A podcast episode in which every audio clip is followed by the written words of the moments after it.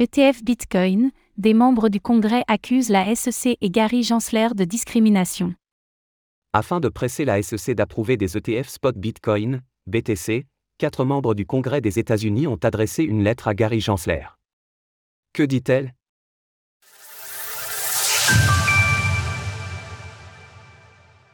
Quatre membres du Congrès interpellent la SEC et Gary Gensler.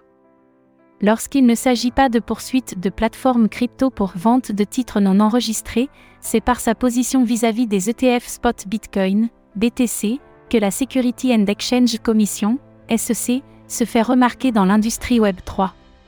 D'ailleurs, l'agence gouvernementale vient tout juste de reporter sa décision quant à l'ETF Dark Invest au 10 janvier 2024. C'est dans ce climat que quatre membres du Congrès des États-Unis ont adressé une lettre à Gary Gensler, afin de remettre en cause sa position et celle de la SEC concernant les ETF Bitcoin. Plus précisément, ce sont les Exchange Traded Products, ETP, qui sont mentionnés dans ladite lettre, mais ceux-ci sont en fait la catégorie générale dans laquelle sont inclus les ETF. Au-delà du fond, l'un des points notables de la lettre est que celle-ci a été aussi bien signée par des démocrates que des républicains, Wiley Nickel, démocrate, Tom Ammey, républicain, Mike Flood, républicain, Richie Torres, démocrate. Des normes incohérentes et discriminatoires. Dans leur argumentaire, les quatre membres du Congrès s'appuient, entre autres, sur le rappel à l'ordre de la Cour d'appel des États-Unis pour le district de Columbia, au sujet de la demande d'ETF de Grayscale. En effet, la justice a statué contre la SEC, estimant que celle-ci a violé la loi sur les procédures administratives lorsqu'elle a refusé la demande conversion du GBTC.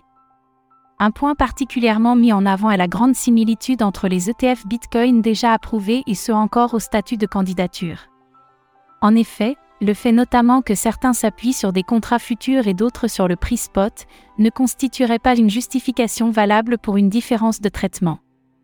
Ainsi, la lettre presse le gendarme financier d'approuver les cotations de ces fonds, indiquant que le Congrès a le devoir de s'assurer que la SEC délivre ses approbations et que cela offrirait une protection accrue aux investisseurs. Pendant votre séjour à la SEC, vous avez toujours déclaré que les entreprises d'actifs numériques devraient entrer et s'enregistrer auprès de la SEC. Les acteurs du marché se sont fiés à vos déclarations et ont déposé des demandes pour un ETP Bitcoin spot réglementé.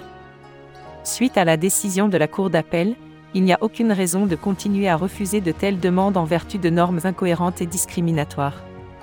Ce n'est pas la première fois que le Congrès remet en cause l'attitude de Gary Gensler vis-à-vis de l'industrie crypto.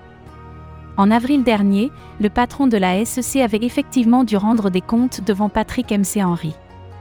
Alors que ces remontrances ne s'étaient pas montrées particulièrement efficaces, les prochaines prises de position de la SEC nous permettront de juger des effets de cette dernière lettre.